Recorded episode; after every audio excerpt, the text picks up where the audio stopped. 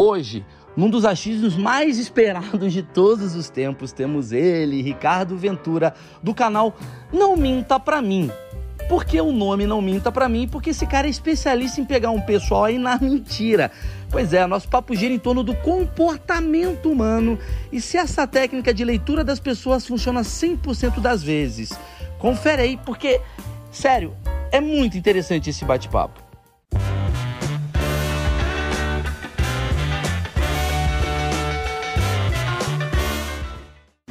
Ricardo Ventura, a primeira pergunta que eu te faço é o quanto é insuportável conviver contigo, já que você analisa comportamentalmente qualquer pessoa, inclusive você está olhando para mim e falando, nossa, ele mexe muito o braço, provavelmente ele está mentindo agora, ele franziu um pouco a testa, ele está sendo um pouco é, inconsequente, ele está com mais dúvida aqui. Como é estar ao seu lado 24 horas por dia ou você desliga e você consegue tomar um suco mentindo também? Essa pergunta sempre acontece. Vamos lá.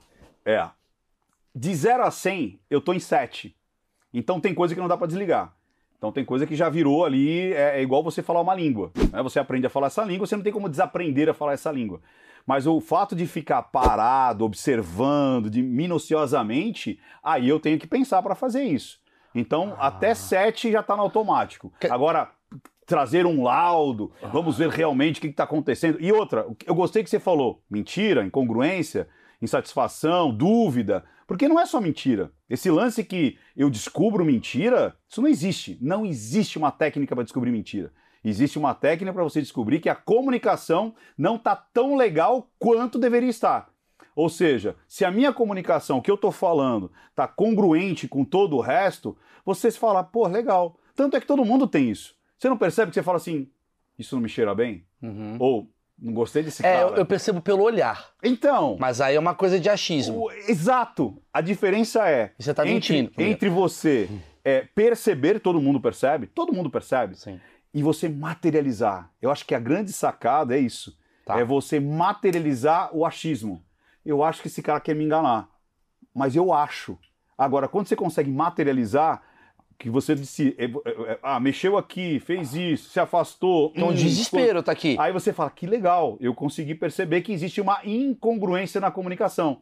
E aí eu vou estudar. Então não adianta só identificar. Sim. É identificar, Quer entender dizer, e posicionar. O dia que eu estiver num restaurante com você tá. e você estiver assim, é porque você está tentando me analisar. Ou eu estou prestando atenção. Tipo assim, nossa, o que ele falou tem sentido. Ah. Que é o marca-texto. Então, vamos lá toda, toda expressão ou microexpressão obrigatoriamente significa algo pré-determinado do livrinho? Não. Tá. Eu posso estar tá fazendo um marca-texto, simplesmente isso. Que é isso daqui. É, tipo. Franzindo. Tô... É, Conte-me mais sobre. Agora, você fez isso. É. Se você pegar no livrinho, ah, é dúvida. É mentira. É mentira. Ah, se tocou, coçou. Não, você trouxe. Não, pior no caralho. É, ou pode ser uma coceira. Ou Sim. você quis fazer. Você viu que você virou a página? Você fez. É, hum. Pronto, o seu corpo virou a página porque você ia fazer uma outra pergunta. Cara, que desespero, assim, Marcão. Cara. Eu não sei se eu consigo. eu não sei se eu consigo fazer, porque eu tenho medo. Aliás, eu vou te dar uma dica. O dia que você tiver um talk show, você tá muito grande. Porque você é um cara que vai fazer perguntas e ao mesmo tempo você sabe se o cara tá mentindo ou não. Porque assim, uma coisa que eu aprendi na minha vida, quando eu faço as minhas entrevistas, trabalhei no CQC, trabalhei aqui. E é verdade, eu trabalhei no CQC. Eu às lembro. eu, falei, às vezes eu, mexi aqui, isso daí quer dizer mentira pra caralho, não sei. Não. E, e, outra, você tem um padrão muito interessante, não sei se você já percebeu. Eu ah. até comentei com você uma vez. Sim. Porque você mexe muito. Sim. Só que você tem um padrão de mexida. Você é muito ilustrador, que a gente fala.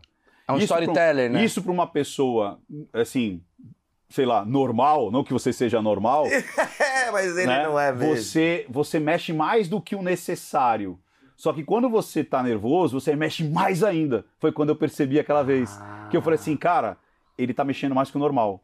Então tem alguma coisa acontecendo. Só para contextualizar, um dia eu tava no Instagram, a gente bate papo, né? Eu e o Ricardo. Aí ele mandou uma mensagem para mim, cara, eu vi esse vídeo aqui que eu tava testando um texto. E eu não sabia. Ninguém sabia que eu tava testando um texto. Eu tava testando um texto. Eu... Sabe aquele texto que você tem que fazer no dia ali pra porque o assunto tá quente. Aí eu joguei o texto na, na internet e ele me mandou, ele falou, mal, eu te acompanho, vejo seus textos e tal. Você tava testando o texto nesse dia. Eu falei, filha da puta, tava.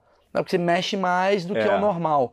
Mas assim. Existia um delay, existia um atraso no que você falar e você mexia. Então você estava tão preocupado em ver a reação que daí você acaba é, soltando mais coisas do que o necessário. Por isso que o mentiroso, quando ele está ele tá tenso, ele solta mais coisas do que o necessário. Por isso quando você vai fazer aquele... Tem, tem aquele... Como é que chama? que o menino. Pô, esqueci o nome.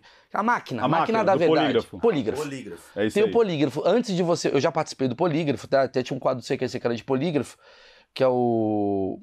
Ele te pergunta coisas pra saber qual o seu Padrão. padrão. É. E a partir do padrão, quer dizer, qual o seu Então. nome? Meu nome é Maurício. Hum. Quantos anos você tem? 38. Aí depois ele pergunta, sei lá, você gosta do Marcão? Gosto. Fudeu, a minha voz já tá diferente, ele consegue dar uma leitura. Então, mas vamos lá, vamos supor que não seja nada diferente. Eu tô lá, qual é o seu nome? Tal, tal, tal. Aí eu falo assim: você tem pinta no cu? Não. Você Não entendeu? sei. Ah, não sei, você fez um asco, você fez um. Tipo assim, às vezes a pergunta ela é tão invasiva que Ah. vai te deixar nervoso. E aí já não vale mais nada. Não vale mais nada. Por- ah, você entendi. entendeu? Aquele cara, por exemplo, que não quer falar que o, o- o cara ele não é gay, o cara não traiu. Vamos botar pra, pra, pra não ir pra um lugar que vai dar merda. É, O cara não traiu. isso. Mas quando vem a pergunta, você já traiu sua mulher? Ele vai Aí ficar tão fala, tenso. Porque ele fala, puta, minha mulher tá assistindo, como é que eu vou falar isso? Porque se eu falar alguma coisa. Aí ele fala, não traí! É. Ele tenta dar um jeito.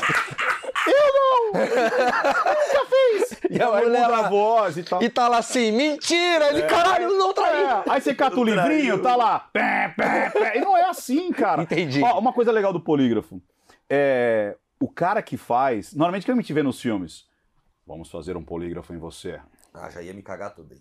Sacou? Nossa, Deus. Sabe como é que é real o cara do polígrafo? É o cara mais bonachão, é o cara mais com cara de idiota. O Zé Maria. É o cara que, tipo. É o assim, velhinho que fazia É o Zé né? Maria. O Zé Velhinho não, respeita o Zé Maria. Você Zé entendeu Maria, por quê? Porque ele chega e fala. Jorge Maria, desculpa. Opa, tudo bem? Ah, cheguei atrasado aqui e tal. Quer água? Isso aqui, pá. E ele entra em rapport, que é a habilidade de você entrar em empatia. De Aí- espelhar o cara, né? Exatamente. É, não, aí que tá. Existe uma lenda que rapport é só espelhar.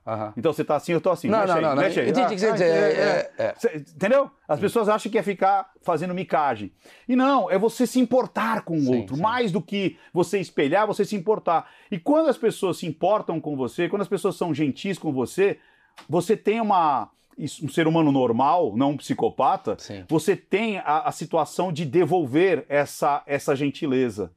Então, Você se abre. Exatamente. Eu ia te falar isso. E aí você tá tranquilo, aí você vai perguntando, perguntando, e aí quando chega nas perguntas que. é, então nessa cena aqui você não tava, você não tava quando essa mulher morreu e mostra lá. Não, não tava, tal. Aí você, opa, teve alguma coisa estranha aqui. Entendi. É, inclusive é uma técnica de rapport. a- a- o talk show é uma coisa que eu vivo há, há muito tempo. Embora eu faça achismos há, há pouco tempo, como eu vim do CQC, eu fazia muito ah, entrevista Com políticos, não. não só com política, porque política é muito difícil. Porque política eu vou, eu vou conversar com você sobre isso. Mas assim, eu ia pra Hollywood entrevistar o Will Smith. Tá. Então toda a minha forma, até já falei isso em alguns podcasts, até tem cortes por aí na internet, que quiser depois procura. Tá o Will Smith ali, a minha forma de entrar pra entrevistar era sempre baseada no rapport. Eu nunca chegava tenso, eu sempre chegava brincalhão. Ó, ó, ó como é que eu fazia a minha Ou técnica. fazendo de repente uma pergunta que ia, ia trazer uma, uma alegria pra ele, Cara, o, ou, ca- ou um o ca- o- desconstruir. o caso mais clássico do que eu Ah. tenho, que até viralizou, foi o dia que eu fui entrevistar o Will Smith e a Margot Robbie. Eu chego na, na, na entrevista, vou explicar. Quando você tem o a junket, né, que é quando gra- grava, você tem cinco minutos pra conversar com os artistas. Certo. Mas tá gravando o antes desses cinco minutos, Ok. que é a sua chegada, e esse cartão fica contigo. Eu já saquei isso, Ah, legal. Você tem um material anterior ali que você pode usar, se você quiser. que eu chegava. Então, a primeira coisa que eu falava era assim: tudo bem, gente. Os caras estão cagando pra você. É. Eles só são simpáticos. Opa, aí eu falo, galera, eu sou do Brasil. Porque eu falava isso porque a galera olha meio tipo, tá aqui o cara da, de lugares próximos. Brasil tem uma coisa meio exótica. Isso. É esse que era meu pensamento. Então, Brasil faz o cara falar, uau, ele veio de longe. E de um público que me é importante. Porque quando você fala que você é da Itália, você tem 6 milhões de É consumidores. Brasil é tipo assim, 250 milhões de pessoas gostam do meu filme. É isso aí, business. Então eu estou representando, eu estou representando algo importante. Não me desdenhe. E, porque- fora, e fora o arquetípico. Sim. Que, é, que a, a palavra Brasil te traz o quê? Vamos lá. Se eu falar pra você Itália, Pronto, já é uma outra coisa. se eu falar pra você É. China, China, sério? Então. Japão, Brasil, é alegria. ah, carnaval, futebol, Exato. ah, sol, praia. Então, há um que a gente chama, isso sim é gatilho. É um gatilho de, opa, emoções, sensações. Então você já mete na cabeça do cara, eu sou brasileiro. Pronto. E aí eu o cara- fazia exatamente isso. Show. Eu chegava e falava assim, tudo bem? Eu sou do Brasil. A galera já olhava estranho. Estranho feliz, É. né? Aí eu falava, "Ga- eu, eu tô Tipo what, né? Aí eu fazia a segunda coisa, cara, eu tô com as perguntas mais burras do mundo, eu peço desculpas, gente. Então, Já- o cara já olha e fala, puta, Esse cara aí, ele tá sendo sincero e ao mesmo tempo Quebrando gelo. quebrando um gelo. E aí, a terceira coisa que eu fazia, geralmente, era fazer uma coisa inusitada. Eu tô com muita fome, você pode me dar um biscoito? O cara, caralho. Como assim o cara tá pedindo É, biscoito? né? aí aconteceu a cena clássica que eu tenho aí no meu portfólio, que a Margot Robbie, ela pega um biscoito, me entrega, e eu falo, não, não, quero esse não, eu quero o que você tá comendo. Aí ela dá uma risada grande tipo, pra cara, caralho. que que é isso? Que cara O sem noção. É.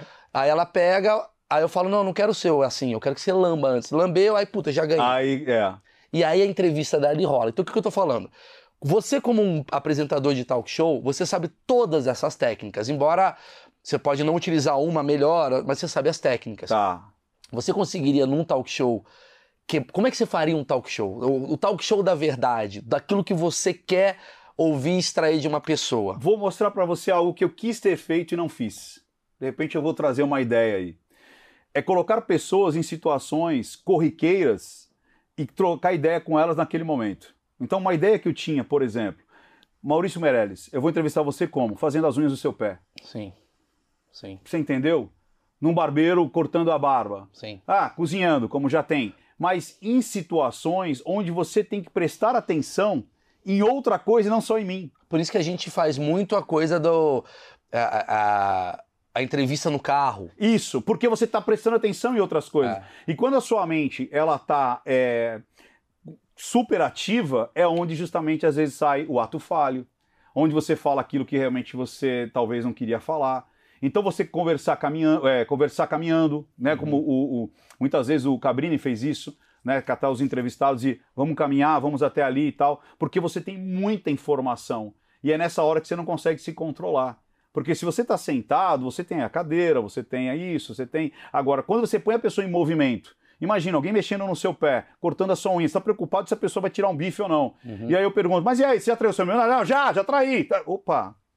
Porque Sim. está mais preocupado aqui do que você vai responder. Eu faço isso, isso, é uma ó, das. eu faço isso pra caralho. Eu quero deixar. Eu tô contando alguns segredos meus, eu faço isso pra caramba. Quando eu entrevisto. Hã? Não, vai contar os negócios, vai acabar, vai ser demitido, vão fazer melhor, aí é uma merda, né? É verdade. Tá. Mas conta, agora vai. Não, mas o Foi Mal, que é o meu programa da Rede TV, é basicamente isso. Eu chamo o cara lá pra bater um papo, e aí tá acontecendo outras coisas. A gente Isso. cria situações É. pro cara dar uma olhada, e a coisa tá. O que, que aconteceu aqui? O cara entrou no meu celular. Quando eu mexo com webbullying, ele vai pra um lugar que o cara tá tão tenso com uma outra coisa que ele escapa a outra. É isso aí. Que ele tá focado em, meu Deus, o telefone da menina. Mas você tá com medo. Não, não, porque uma vez eu. É isso aí. Falou. É isso aí. Você tira o cara desse lugar. Você tira da, do. Da, Zona do, de conforto. é, Do que os caras se preparou. Sim. Porque você tá sentadinho, perguntinhas, blá blá blá, tô muito preparado. Se o cara fez É. o dever de casa, ele de repente até simulou algumas perguntas que poderia ter acontecido ali. Sim. Então, quando você tira é, da normalidade, é justamente você tá dando. A hipnose é isso. Né? Se você tirar, por exemplo, quer ver? Me dá, me dá essa mão aqui, ó. Se eu catar aqui e começar a pensar para você olhar aqui, olha aqui para mim. Aí eu falo para você assim, ó, você consegue? Eu quero ver se você tem a capacidade de pensar em uma cor cada vez que eu faço esse círculo aqui. Tá vendo esse círculo? Sim. Cada vez que eu fizer esse círculo, você vai pensar numa cor e um número diferente também. Isso, você tá pensando nisso? Ótimo, olha para mim. Por que, que você tá com essa mão levantada? Ah. Sacou? É. Ou seja, eu deixei o seu cérebro tão cheio de coisa que tem coisa que você tá ali parado, você não tá nem pensando em nada. Caraca, maravilhoso isso. Aliás, é a hipnose. Isso, e, e olha que legal, às vezes a pessoa acha que hipnose é durma, Não, traz não é. mais durma. O dia a dia você tem quebras de padrão, o dia a dia você tem concentração, alto foco. E se você souber utilizar isso daí, é fantástico, cara, para tudo, para relacionamento, para entrevista, para trabalho, para vender mais. É você usar o que o ser humano já te dá para uma outra forma de ser utilizado. É, tem- é, é como se a gente tivesse um setup, né? A gente tem um negócio que você fala, cara, entenda o que, que você tem para você utilizar isso da melhor forma. Você falou um negócio que eu achei muito curioso e agora eu vou, vou tentar entender outras coisas. Você falou, Maurício, você se mexe, se mexe... Sim, É. eu tenho isso. Movimento muito braço tal. Isso tem um padrão que você fala, esse é o tipo de comportamento de uma pessoa Y. A pessoa que é mais Não. contida não tem traumas Não. que, que fazem isso acontecer. Pode ser, mas pode ser educação. Você pode ter estimulado é, isso em você porque você gostava muito de alguém que se comunicava dessa maneira. Hum. De forma inconsciente você acaba fazendo. Então não existe. Por isso que eu falo, o ser humano, isso que é muito bonito no ser humano. Ele não é um computador. O cérebro não é um computador. Você não recebe um input e automaticamente solta outro. Você tem muitas variações. Você entendeu? Então, eu fico puto da vida quando a pessoa encontra lá um estuprador ou qualquer coisa. Aí vamos ver no passado se ele foi abusado. Cara, quantas pessoas foram abusadas e não, não se tornaram estuprador? Não, não tem uma ligação direta. Não tem uma ligação direta. Não é porque a pessoa fez, porque ela tem um passado igual a todos os outros que vão determinar que a pessoa vai ter aquele comportamento. Entendi. Pode ser justamente ao contrário. De repente, você teve um pai extremamente. Lembra que você falou, meu pai é frio, frio, frio, né? Como você estava dando Sim, exemplo. sim. O pai é frio, frio, frio. Ele pode ser extremamente amoroso com o filho dele para quebrar o padrão. Sim. Ou ele pode repetir o padrão. Então não há algo tipo x é igual a y. Fez isso, vai acontecer aquilo. Ah, teve uma infância é, é, de privação, automaticamente ele vai ter tal tipo de comportamento. Não existe isso. Não dá para você tabular comportamentos por conta, É, sabe? Eu, eu, eu entendi que você tá falando assim. É óbvio, tirando os transtornos de personalidade, porque daí você tem ali né, estudos a dizendo. psicopatia. Cara, isso leva, isso é muito característico da psicopatia, isso é muito característico do narciso, isso é muito característico do esquizofrênico, Sim. isso é muito característico aí você, do bipolar, isso é muito característico. Agora, ser humanos, entre aspas, normais, porque ninguém é normal, ninguém, todo mundo tem traço de alguma coisa.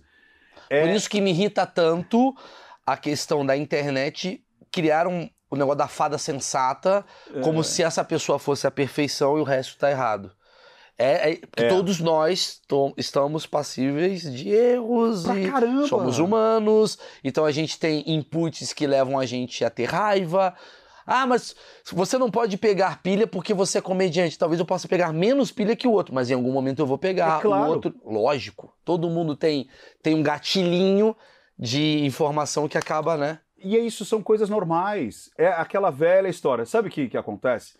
Você, a- até os anos, vai, até início, vai, dos anos 90, até os anos 80, você assistia um filme, uma novela, você tinha um vilão e um mocinho. E o vilão, né, Irmãos Coragem, anos 60, o vilão era sempre vilão.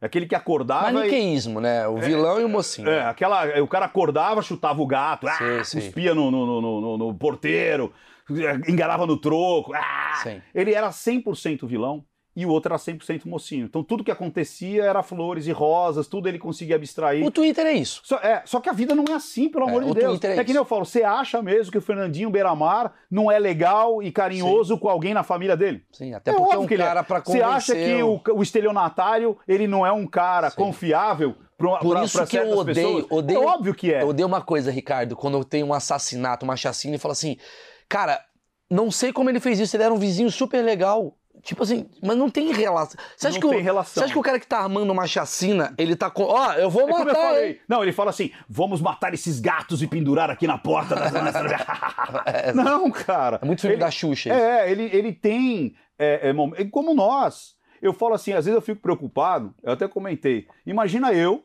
né? é, é, sei lá, eu acredito que eu sou uma pessoa pública. É, E aí eu tô lá na, na praia, aí de repente, pô, me vê um coco. Aí o cara me ignora, dá pra outro. Pô, me vê um coco. Aí o cara ignora, dá pra outro. Porra, bicho, você não tá me vendo aqui? Você não vai me dar um coco? Aí alguém filma e fala: Ventura acaba de humilhar um vendedor, pobrezinho na beira da praia, É. enquanto estava no resort de 5 milhões de reais. que é o que o jornalista faz. Você entendeu? Aí você fala: Cara, eu estressei por causa do coco, mas você não pode estressar. Sim. sim. Você entendeu? Ou seja, Até uma agressão, o cara deu um soco. Tem, tem- tem um comediante que eu adoro, que é o Bill Burr, que ele fala isso. Ele fala, cara, quando tem um incêndio, você tem que entender as causas do incêndio. Não só, tipo, ah, aconteceu um incêndio. é. Não, por que, que o fósforo caiu ali e tal? Se você tem um cara que socou o outro, ele tá errado em socar. Exato. Mas por que, que foi gerado esse Por exemplo, soco? eu, eu, eu errei em de repente exacerbar ali e fazer uma, uma discussão acolorada. Sim, eu posso estar errado, mas eu sou ser humano. Uhum. Algo me deu um gatilho, algo me, me deu, tipo, pô, tô sendo passado por trouxa. Pô, o cara não tá me vendo aqui. Pô, o que que tá acontecendo? E é essa parte que às vezes as pessoas ou não veem ou não querem ver. Porque é muito mais fácil você julgar o Claro. preto e o branco, o certo Big e o Brother. errado. É isso aí. O Big Brother e o Twitter, pra mim, ele tá nesse lugar que me incomoda muito. Embora eu goste de assistir como antropologia, vamos dizer assim, tem um lugar que me incomoda muito que é, cara, a gente tá tentando lutar por uma, uma garantia de. ah, ah, como é que eu posso dizer? De perfeição.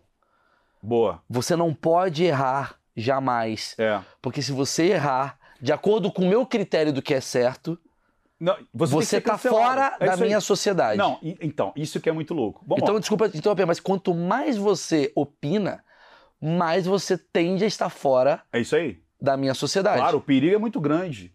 Porque, vamos lá, com certeza, com certeza, nós vamos concordar com muitas coisas, Mal, mas Sim. muitas coisas. E eu tenho certeza absoluta que nós vamos discordar de muitas outras coisas. Sim. Agora, o legal é isso. Porque se todo mundo Concordo achasse totalmente. que a escravidão era legal, Aham. e era legal, e era lei, Legal de legalizar, É. né, antes que... era legal de, lei- de, de lei. E Não, e era legal também. Porra, era legal ter lá Ah, um negrinho, ó, limpa meu pé aí. Ó, Era o carro da época, né? É, você entendeu? É, até porque tu escravo era mó caro, então É, era cara, eu tenho um então- 2.0 aqui, é tipo É, isso. E é, e tipo assim, e tava tudo bem. Então, o diferente é o quê? Ei, peraí. Acho que tá errado isso. Ó, cala sua boca. Uhum, Vamos cancelar esse cara aqui. Exato. Você tá entendendo? Então, por isso que eu falo, tem que É tomar uma, muito é cuidado. uma faca de dois É gumes. claro, porque o antagonismo, por mais louco que pareça, ele tem que, no mínimo, ter a liberdade de expressão, não a aceitação. Até porque a aceitação vai muito em relação a um momento cultural e atual daquela sociedade. Entendeu, Twitter, por que, que eu estou aqui no Twitter ainda? Porque eu sou o cara que olha e falo, eu quero contrariar algumas coisas que são tidas como uma verdade absoluta. É isso aí. Porque nem tudo é uma verdade absoluta. Nunca é. Até porque, vamos lá, a gente sempre tem a arrogância de acreditar que nós somos muito inteligentes, resolvidos e temos toda a percepção do mundo. O cara 500 anos atrás também tinha. Um Sim. cara mil anos atrás também tinha. Sim. Ou seja, daqui a 500 anos os caras vão olhar pra nós e vão falar assim: olha os dois idiotas falando um monte de merda. Claro. Porque o que a gente acha que é imutável hoje, o que é certo e que é legal, provavelmente não vai ser daqui a 500 anos. É, a minha teoria é que todo conservador já foi um progressista. E todo E progressista se tornará um É conservador. isso aí, com certeza. É, é óbvio. Mas isso é, mas é óbvio quando Sim. você abstrai e tenta pensar justamente no antagonismo. Eu gosto muito disso. Eu gosto de pegar, por exemplo, teorias comportamentais e testar, de fato. Eu falo, vamos ver onde isso vai dar. Será que funciona nessa situação? E se funcionar naquela? E se fosse numa situação extrema?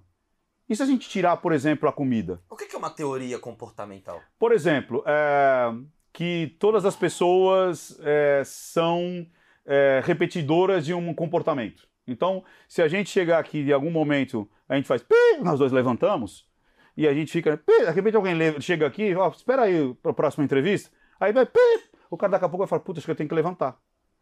Aí ele começa a levantar junto com a gente. Aí quando a gente sair e ele ficar e começar a tocar, ele vai continuar levantando. Quando chegar outras pessoas, ele não sabe nem por quê, mas ele continua levantando porque ele aprendeu daquela maneira. Mas vamos testar de uma outra maneira? Vamos fazer isso de uma outra situação para ver se acontece daquela forma? Porque todo comportamento é aprendido. Lógico, existem os arquétipos, né? Existe algo arquetípico Ancestral. que ninguém sabe como é que vem pra gente. Tá. Que é, você tem filhos? Tem, tem um. Você é, você convive com a, com a, com a, mãe desse? É, somos casados. Legal. Sim. Você percebeu alguma diferença na sua esposa quando ela ficou grávida ou quando lá o rebento saiu lá a gente na, na deixou de maternidade? transar. Cara que não né? Sim, Cara, tem uma tem diferença. coisas absurdas. Tem. Que tem um código genético que a mulher ela sabe ser mãe. Sim. Da noite pro dia. Tum! Ah, mas tem a outra que joga pela janela. Transtorno de personalidade, que são raros. Mas, ah, mas tem o pós, depressão pós-parto. Beleza, mas é pequeno.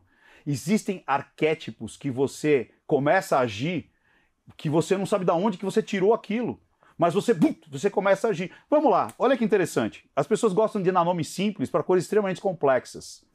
Vamos pegar uma gatinha, uma gatinha, um animal, gatinho. Ela acabou de nascer, você tira ela, beleza? Aí ela cresce só com seres humanos. Como é que eu aprendi isso aí? Só seres humanos.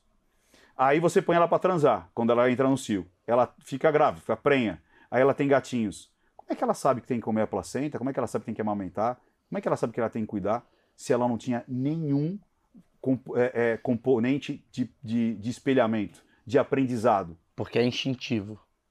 Aí o nome é bonito, né? É instinto. Ou seja, algo extremamente complexo que passou para virar uma palavra, né? para virar uma palavra. É. Tipo, como que ela aprendeu essas coisas? Então tem coisas na nossa que é arquetípica, que é imagem, que você não sabe, você você tem aquilo. Não é ancestral? Pois é, mas como passa isso? Como que Em o 20 primeiro... Como é que passa isso em Entendi. 23 pares de Que cromossomo? Bluetooth é esse? É, como é que passa em Entendi. 23 pares de cromossomo? Você não tem nenhuma célula cerebral para dizer que existe ali um comando Você tem só 23 pares de cromossomo com 23 pares de cromossomo que se juntam e começa a blá, blá, blá, multiplicar. Aí sim vai ter um córtex, aí sim vai ter o cérebro. O que, que a ciência diz?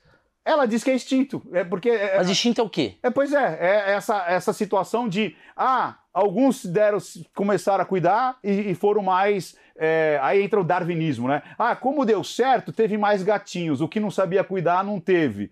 Tá, mas e aí você fala, e qual é o ponto zero? Tá. É o acaso? Eu, Você eu- tá entendendo? Agora, existe, como ele perguntou, a parte arquetípica, a parte que você vem por instinto, que é uma coisa muito louca e você dá um nome a- e tudo bem. Agora, existe o comportamento apren- aprendido.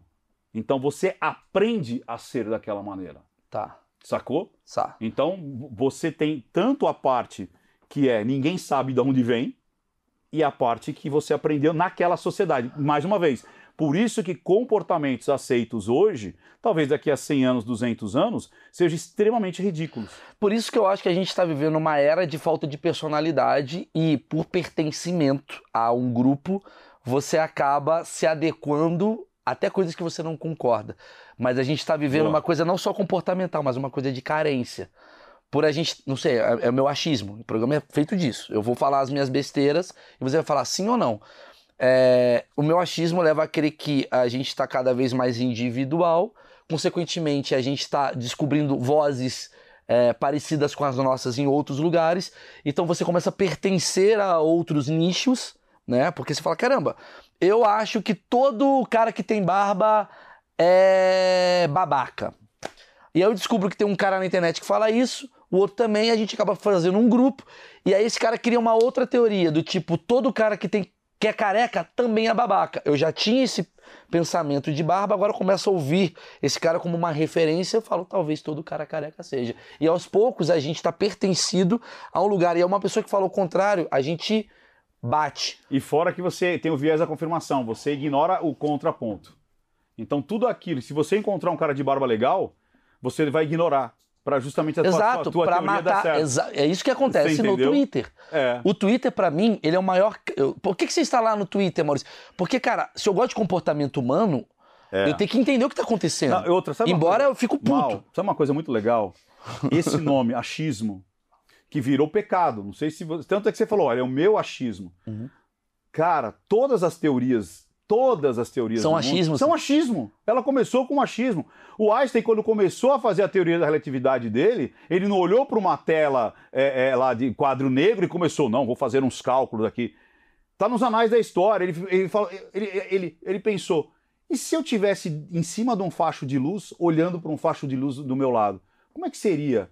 Será que era, vai ser igual ou vai ser relativo à velocidade que eu tiver, a percepção vai mudar? Ou seja, ele tirou da onde? Do sovaco. Do achismo. Como o pessoal fala, ah, tirou da onde? Do- da toba? É, é. É, tirou da toba. Você E entendeu? ele empiricamente foi testar Foi testando, é e isso vai aí. fazendo. Ou seja, a coisa tem. E o meu medo é esse, porque hoje tá tudo muito assim. Cadê Concordo. os dados? Cadê o científico? Tá, o científico olha o passado, não o presente e o futuro, concordo. cara. Porque Ele vê se- algo que já aconteceu. Porque se você ficar focado só em dados. Você ima- vê só o passado. Exato. Imagina o Galileu com a teoria da Terra ser redonda, sei lá, Isaac Newton é da maçã? da maçã. Cadê, Então. cadê o dado que é a Cadê maçã? o dado que, Tá, mas, que existe mas a gravidade? o dado é uma base pra você continuar a estudar, correto? Sim, mas Né? começa no achismo. De repente eu vou falar assim: peraí, eu, eu, eu, eu acho Mendel das ervilhas. Pô, por que, que algumas nascem enrugadas e outras não?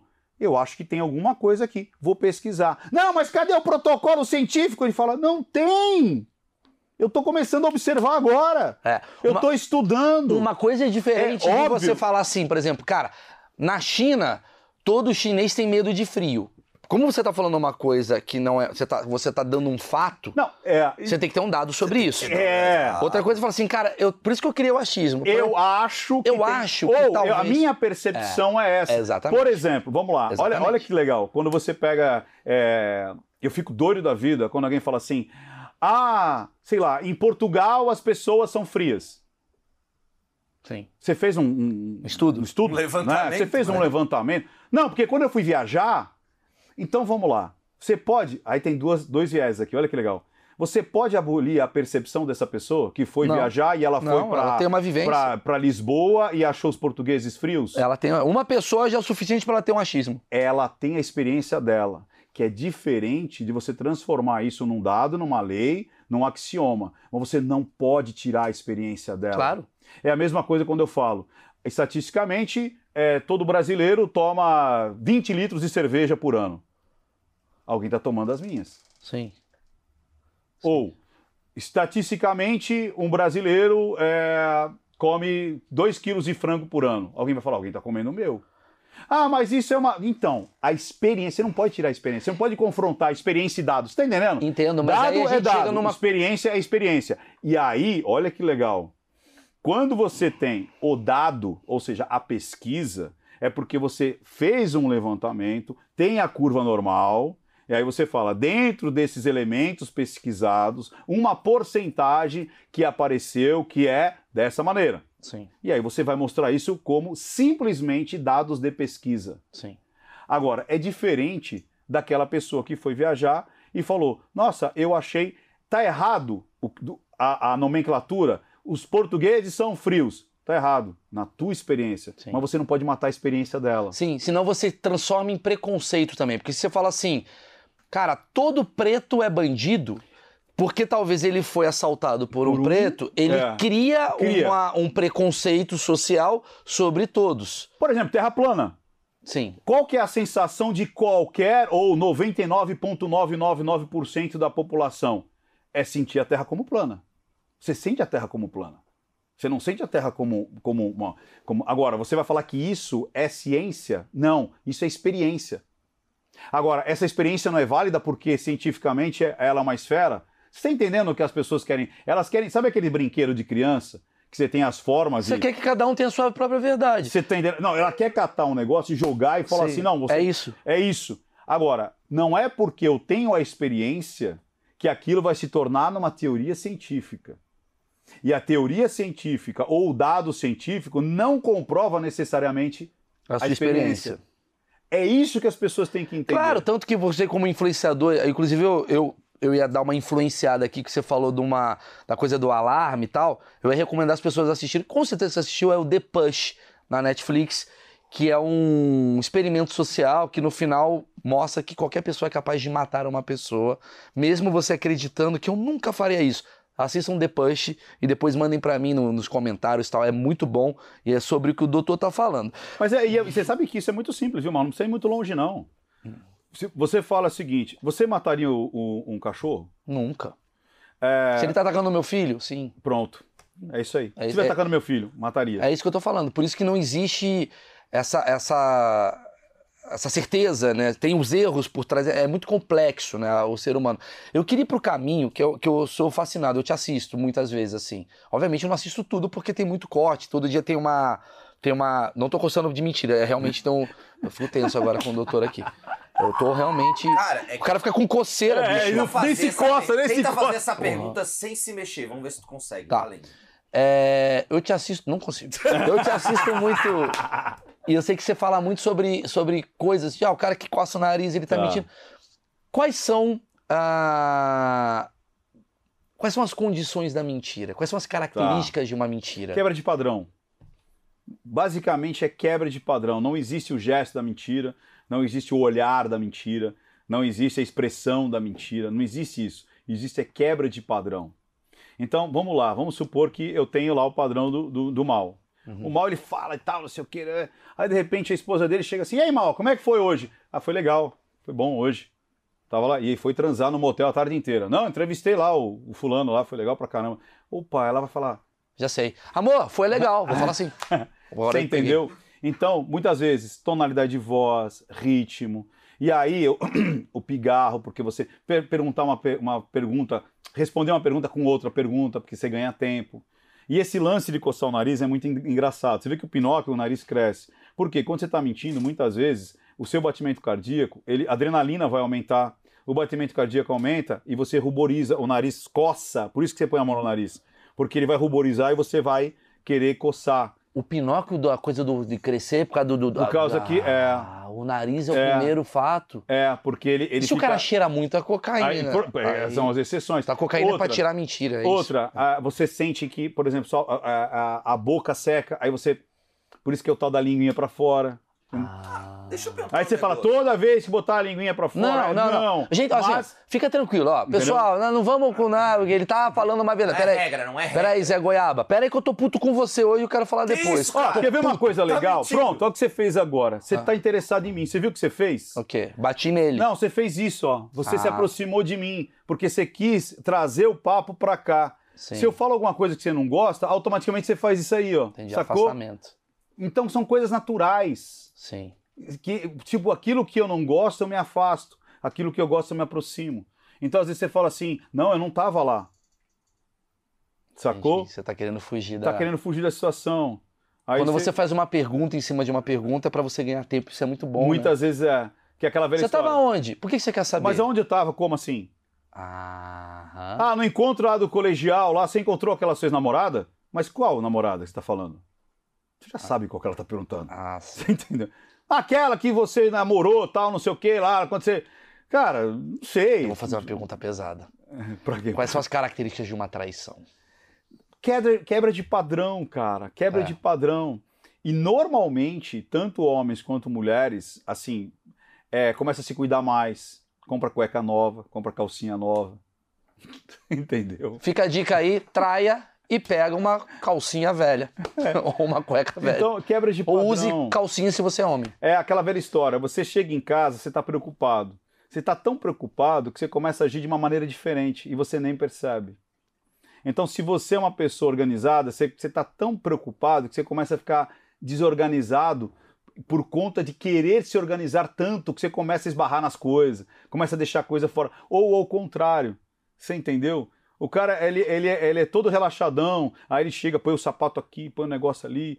Cara, quebra de padrão é o melhor. E isso você percebe claramente. cara. Por isso, quanto mais tempo você tá com a pessoa, mais você Mais- descobre traição. É isso aí. Fica mais fácil. Porque o cara tá Entendeu? três dias com a mulher, não sabe se ela tá traindo, Não porque ele não sabe. conhece ainda o padrão É da isso aí. pessoa.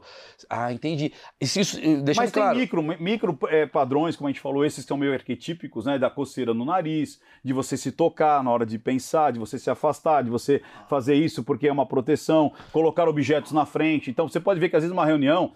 você Levanta só, você já deve ter visto isso. Você está numa reunião lá de, de patrocinadores e tal, não sei o que, a pessoa fala assim: então, Mal, tá tudo bem, a gente vai ver isso com você. Você fala, cara, Não vai rolar. não vai rolar. Por quê? Porque eu tô botando objetos na frente, entendeu? Eu Ah, tô claro. já, sabe? Então, e quando a coisa tá fluindo, é assim, ó, pode deixar. A gente vai, vai ver se vai, vai acontecer mesmo e tal. Você não tem coisas na frente, você não tem. É, é muito louco, cara, isso. São detalhes. Cara, que louco É, é você, o tronco fica é, a mostra, que isso é arquetípico, isso também é, é, é- é imagem, é imago. Por quê? Por, quê? Por que, que você acha que as pessoas fazem assim? Você tem ideia? Não. Eu não tenho nada na minha mão. Eu não tenho uma flecha, eu não tenho uma pedra. Não tem ameaça. Eu não tenho ameaça. Por que, que você abraça de peito? Cara, eu tô dando as costas pra você e você tá dando as costas pra mim. Por que o abraço? Eu posso te matar.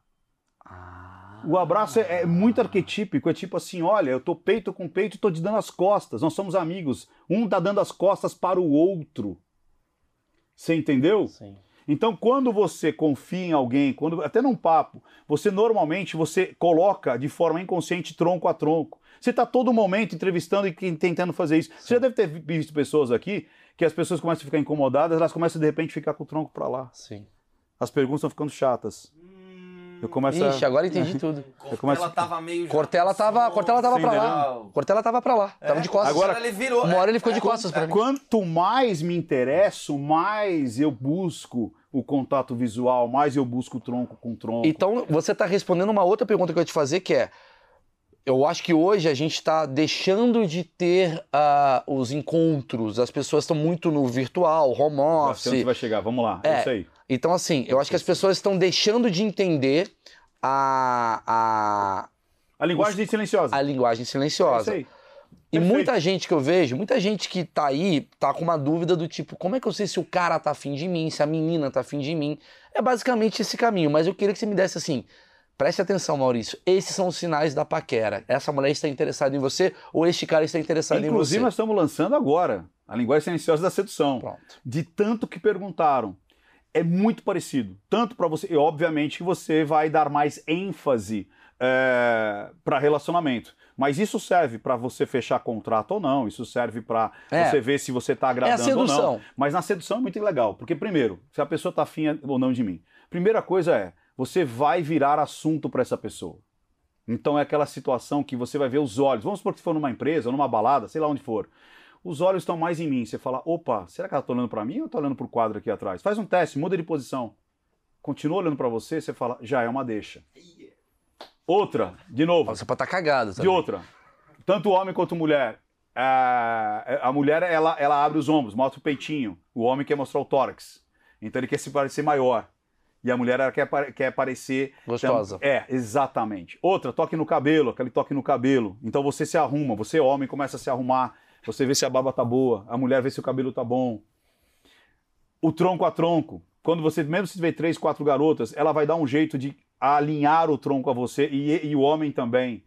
Chegou na menina, você continua a conversa, ela vai estar mais interessada em você do que fora. Se ela não está interessada em você, então vamos supor que você chegou em mim, né? Eu sou a Maria. E aí, Maria, gatinha, Ah, tudo bem? tudo. Legal. Ah, entendi. Agora, oi! Aham. Então, às vezes ela está interessada, mas ou você, ela responde por educação, pergunta qualquer coisa para mim, eu sou a Maria. Vamos Oi, transar Maria. agora? Não, brincadeira. é... você gosta de, de Oasis, Maria? Ah, eu gosto, eu gosto de Waze. O cara tá casado mesmo. né? Você entendeu? Ou Eu Não seja, sei chavecar, não. Não é assim que chaveca? Nos anos 90 era assim. Não é Você mais? gosta de Waze? É, porra! É, a referência, a referência foi, foi matadora, né? Não foi Rihanna. A Emily tá assistindo isso e ela falou agora. Puta, o mal não trai. Ma- O mal já quebrou todos os padrões. Ela tava preocupada até esse momento. O mal chega, ele organiza, ele não era assim. Acho que ele tá me traindo. Quando ele faz agora. já, não. já acabou, Acabou, já. não- Ele é fiel, Ele mal é fiel. é fiel. Mal é fiel. Com a referência do ex, Porra, mal é vamos fiel. no show do CPM? Não trai. Mal não trai. Eu conheço o Badawi. Porra, eu conheço o Badawi, você gosta? Mal não trai, mal não tá entendendo. Olha que legal. Então, eu tô mais interessado em você. Eu vou rir das suas piadas. Eu vou completar. Eu vou é, falar. Ah, o Oasis. É, ele não tem uma música assim, assim. Eu não, me dá, me dá uma, Mas uma qual a referência. diferença da simpatia? Tá. Porque eu sou um cara, por exemplo, tem muita mulher que tá falando assim, porra, então eu tenho que ser arrogante, porque eu só sou simpática e o cara tá achando que eu tô querendo dar pra ele. Qual a diferença da simpatia pro interesse? Vamos lá. É de novo, é o contexto. Então, normalmente, se Hum. Se você vocês estão pelados conversando. É, é, se você Entendi. tá numa balada, a coisa vai se aproximando. Tem o que eu falo ali, né? A dança do acasalamento. Tem os, os, os gestos ali da abertura. Eu falo abertura do cortejo. Você vai plantando, você vai percebendo. Uhum. E, obviamente, não é uma certeza absoluta. Tanto é que eu falo muito nesse treinamento. Eu falo assim, cara, tomar é, um não é a coisa mais natural do mundo.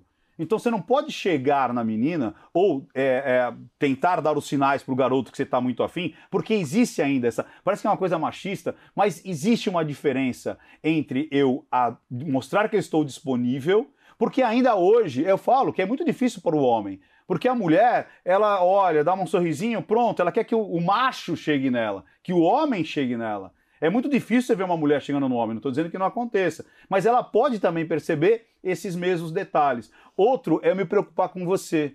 Então, por exemplo, se, aí isso que é legal, se a pessoa está sendo só simpática, ela não vai ser só simpática com você. Ela não vai se interessar só com você. Ela vai se interessar com outras pessoas, ela vai comentar de outras pessoas, ela vai olhar para outras pessoas. E se ela percebe que você está indo para um lado mais de conquista, os gestos vão começar a ficar mais nervosos. Sim. Então o toque vai ser mais nervoso. O toque vai ser mais nervoso. O toque vai ser mais nervoso. É uma Agora, cheirada quase, se né? eu tô tá assim. no- numa puxar. sedução, o toque ele vai ser mais natural. Eu vou mexer na, na Ah. aliança ou no, no anel. Aliança não, né? Porque daí já tá Aí traindo. fudeu, aí fudeu. Aí já fudeu. Mas eu vou mexer numa, num anel de uma maneira mais tranquila. Eu vou tirar um. A pelinho barba da, da tô- sua, da sua roupa. Vou, mesmo imaginário, eu vou lá e tiro. Entendeu? Tem a coisa Eu do vou- toque, eu vou, né? eu vou catar o seu cabelo, vou tirar pra colocar aqui atrás. Você entendeu? Vai haver, vai existir o toque. A pessoa vai na proxênica, né? Você vai tentar chegar um pouco, um pouco mais próximo para mostrar que você está interessado nessa, nessa pessoa. E se ela não se afastar, é porque ela permitiu. Se ela está sendo só simpática, no momento que eu vou para cá, você dá um passo para trás também. Porque é inconsciente. Agora, eu me aproximo e a pessoa permanece, é porque inconscientemente ou conscientemente ela está dizendo: ok, eu estou abrindo cortejo para você. Sim. Eu estou permitindo que você chegue mais nesse posicionamento aqui mais íntimo. Então, realmente é. E eu acho engraçado isso, Mal. Porque as pessoas, de fato, elas estão desacostumando a perceber algo que é natural do ser humano, que é esses gestos de Códigos. empatia ou de aversão, entendeu? Por quê? Por conta muito do, do scroll, scroll, scroll, scroll, só ver tela, tela, tela, tela, e só mete, né, de- Tinder, mete pra cá, não sei o que, pra lá, não sei o que. É, é muito automático, é muito fora do tridimensional, porque mesmo a tela, ela esmaga o tridimensional. Por exemplo, é, pô, eu te vejo há muito tempo, há muitos anos. Eu te olhando agora aqui ao vivo, você é muito diferente em, sei lá, 20%, vamos dizer assim. Por quê? O volume, cara, Ah, é diferente. Sua cabeça é diferente, tipo, sim, você sim, tá do que entendendo? você tá vendo, né? É, Sim. saca? Porque queira ou não queira, a, a, a tela, ela te esmaga. Ela, ela pode Te até... achata, né? É, ela pode até mostrar um 3D, mas ela é 2D. Fora os filtros, né? Fora os filtros. E isso as É pessoas estão tão, tão... Puta que pariu. Cara, as pessoas estão perdendo essa capacidade. Eu tenho uma teoria, um achismo, né? Que o futuro ele vai dar muito dinheiro pra quem faz isso que você faz. É isso aí. Mas isso é, é- Cara, a máquina jamais vai substituir o ser humano.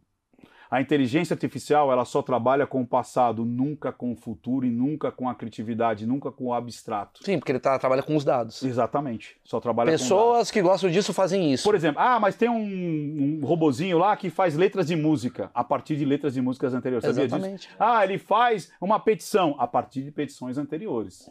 Mas ele não abstrai. Cria, ele não cria. abstrai. Ele não olha e fala assim, puxa, o mal tem uma cabeça de, de caranguejo. Sim, Não faz isso. sim, entendeu? sim. Ele não tem essa Não visão. tem, ele não abstrai. Então, quem souber abstrair, quem souber é, Traquejar. entender essas. E outra, como você falou, ô, me dá esse, essa comida que você está comendo? Não, eu quero essa que você está comendo. É. A máquina não vai fazer isso. Não vai, não vai, ela não vai ter essa. Você entendeu? É, Entendi, é muito Esse binário, viés né? não Muito. dá. É, É, é muito dado. é me, dá, me dá os dados. É sim, isso. sim, sim. Tanto que até, até tem uma corrente que fala assim que o policiamento feito por máquinas ele vai ser um problema, porque ele não vai ter a situação do contexto. É isso. O que é certo, o que é certo, o que é errado, Errado o que é é errado. errado. Então, assim, se o cara atravessou um negócio, mas porque ele tava pegando a bola do filho, ele vai ser punido igual Vamos um lá. cara que tá pulando olha, um não, muro. Olha que legal. E isso, é, mesmo se for, será que é necessário? Eu estava discutindo isso, no bom sentido, com o síndico do, do meu. Lá são seis torres, imagina, seis torres, 600 apartamentos. É uma cidade. Tem lá. Quantas pessoas? Nem sei, 600 apartamentos vezes. Ah, sei lá, vezes lá. dois, É. 1.200. É, alguma coisa assim, sei lá quantas mil pessoas. Ele falou assim: eu tô acalmando o meu subsíndico porque ele quer cumprir a lei. É o tal da máquina, é o tal É do, do. Robocop. Sim. Ele falou, não, porque o cara estacionou o carro ali com uma vaga um É pouco a mais... frieza, né? Não, o cara é, entrou na piscina com não sei o quê. Não, cara, se você não tiver uma relevância, vamos relevar, vamos pensar... A vamos- máquina não tem empatia, essa É, que é a questão. exatamente. Então tem É. coisas que você entende. Você entende que às vezes a pessoa vai espirrar na tua cara sem querer. Sim. A pessoa vai bater a porta do elevador sem a intenção. Mas ela fez. E é isso que muitas vezes o cancelamento não perdoa. Ah, ele errou, ele errou, ele errou. Ok, mas teve a intenção de errar? Não, mas em boas intenções o inferno tá cheio. Tá, mas você também nunca errou? Não, mas e quando eu erro? Então peraí. E eu, eu, eu faço essa, essa, essa abstração. Se você estivesse no lugar dessa pessoa, que punição você gostaria de receber? Uhum. Você quer educar? Você quer punir? Ou você quer exterminar? O que, que você faria se fosse você? Ah, eu gostaria. Então, por que, que você não faz isso com a outra pessoa? Sim. Sim. Mal, eu tive uma. E ontem ele já teve aqui, né? O Rodrigo Pimentel. Ah, maravilhoso. Né? Ontem eu tava com uma live com ele. Ele é maravilhoso. Eu, eu, eu percebi uma coisa, isso é, é- é comportamento humano. Olha que legal. Eu vou falar do Pimentel depois. Um aluno meu, um grande jurista, ele disse o seguinte: Ricardo, a justiça não é para fazer justiça. Eu falei: como assim? Eu falei, a justiça não é para fazer justiça. Aí ele me fez a explicação que eu vou fazer para você agora. De repente é pesado. Vamos lá. É, Imagina que o meu filho mata a tua esposa. O que, que você quer que faça com o meu filho? Teoricamente, vamos lá. Não, que, que dá vontade. Fala, meu, meu filho matou tua esposa. Ah, vontade de matar também. É a primeira, de olho por olho. Agora eu, o que, que eu quero? Que ele tenha uma punição, Sim. que ele seja reeducado. Porque ele é seu filho. Então, pra mim, a justiça é o quê? Reeducá-lo. E pra você? É ah, o extermínio. Tá. O que, que a justiça vai fazer? O meio do campo. Para que nós vivemos em sociedade. Porque Ela é um não vai equilíbrio. cumprir a justiça. Sim. Ela não, vai, ela não vai nem ser justa, nem para mim, nem para você. Sim. Ela não vai nem encontrar o ponto do meio. Porque ela a vai justiça é abstrata também. abstra- Ela vai encontrar um caminho do meio para que eu e você continuemos vivendo em sociedade. Por isso que eu sou de extremo centro. Eu faço questão de falar isso. Que até boa. o Cauê Moura ele falou esse dia. Maurício é, é extremo centro. Eu falo, cara, Ótimo. mas na minha posição, eu não consigo ser um cara de extrema esquerda ou de extrema É direita. isso aí. Eu vou sempre tentar entender é aquela coisa. Se a gente tá numa casa. O que, vo- que funciona? o que, que funciona pra todos? É. Ah, mas pra esse daqui tá mais. Tudo bem, cara, mas a gente tem que pender um pouco pra cá ou um pouco pra cá. Tem o lance pra da gente chegar no matemática, né? equilíbrio. Lembra do. Era interseção. Lembra disso? Do, do- dos conjuntos? Sim, sim, interseção. sim, sim, ou sim, seja, sim. eu tenho essa vontade, eu tenho essa vontade. Onde esses dois grupos têm a Exato, é interseção, sempre no centro. aí você vai trabalhar ali. Porque se Exatamente. você puxar para um lado ou para o outro, muita gente vai, Vai ficar, ficar- insatisfeita. É, é mais fácil você ter um pequenas insatisfações do que grandes insatisfações. Então a justiça ela cumpre a lei, ela não faz justiça. Não, a justiça é centro. E outra, e as leis, elas não só são, elas são somente são a cultura e a so- o sócio é, aceito naquele momento. Que foi diferente há 100 anos atrás e vai ser diferente daqui a 100 anos. Aí a gente entrou pro lado do policial. Ele falou assim: Ricardo, às vezes o policial, acho que foi o que aconteceu esse final de semana ou esse mês, lá no Rio de Janeiro, teve arrastão. Os caras, os banhistas foram para matar os, os, os meninos lá do arrastão. O polícia foi lá e salvou os, os, os meliantes lá, os assaltantes. Aí todo mundo falou: pô, a polícia tá errada, a polícia, a polícia não tá nem certa nem errada. A polícia tem que fazer o quê? Ah. Cumprir a lei. Sim, sim. Qual que é? Integridade daquele ser humano. Ah, mas ele é bandido. Mas ele roubou. Mas ele deu uma chinelada na velhinha, a velhinha caiu, quebrou o braço. Ela não é para ser justa, ela é para cumprir a lei. Entendi. É muito doido isso. né? É muito doido porque E você. aí você entra no agora fechando isso aí, no lance do cancelamento.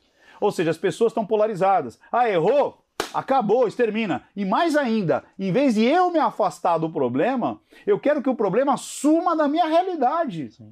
Eu quero que o programa acabe. Eu quero que a pessoa acabe. Eu quero que não exista mais. É fácil. Não consuma mais aquele programa. Não assista mais aquela pessoa. Não, mas eu quero que ela suma da internet. Sim. Ou seja, em vez de eu me afastar, É. eu É, quero que o outro caia numa cova e suma. É o famoso. Às vezes eu fico vendo as pessoas assim. Esse fulano de. Uma coisa é. Esse cara é sem graça. Isso é uma. Isso é uma opinião. Esse cara não é talentoso. Opinião. Agora, quando a pessoa fala, esse cara é um extremo, é um idiota por completo, eu falo, isso daí não é uma opinião. Isso daí não é uma opinião só. Isso daí é a, é a vivência contrária à sua.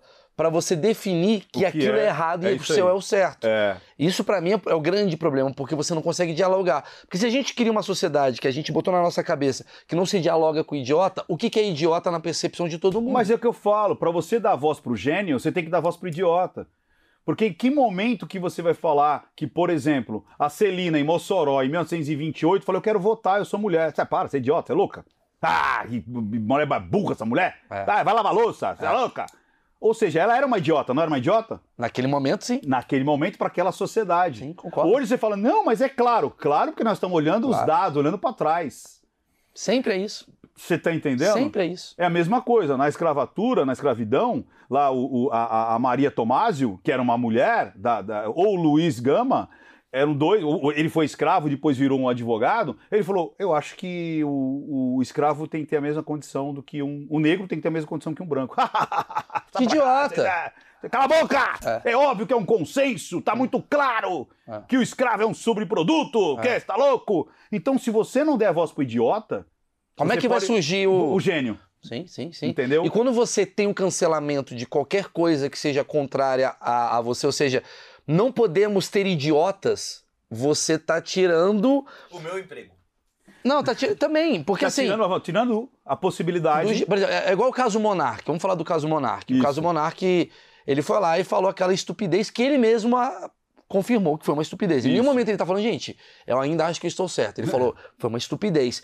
Mas assim, o- a resposta à estupidez dele foi tão grande no sentido, não tô falando do linchamento, não tô indo para esse Sim. lugar, mas a resposta do tipo, dados sobre o nazismo apareceram de uma forma tão forte que a gente tá uma sociedade menos nazista por ele ter falado de nazismo. Boa.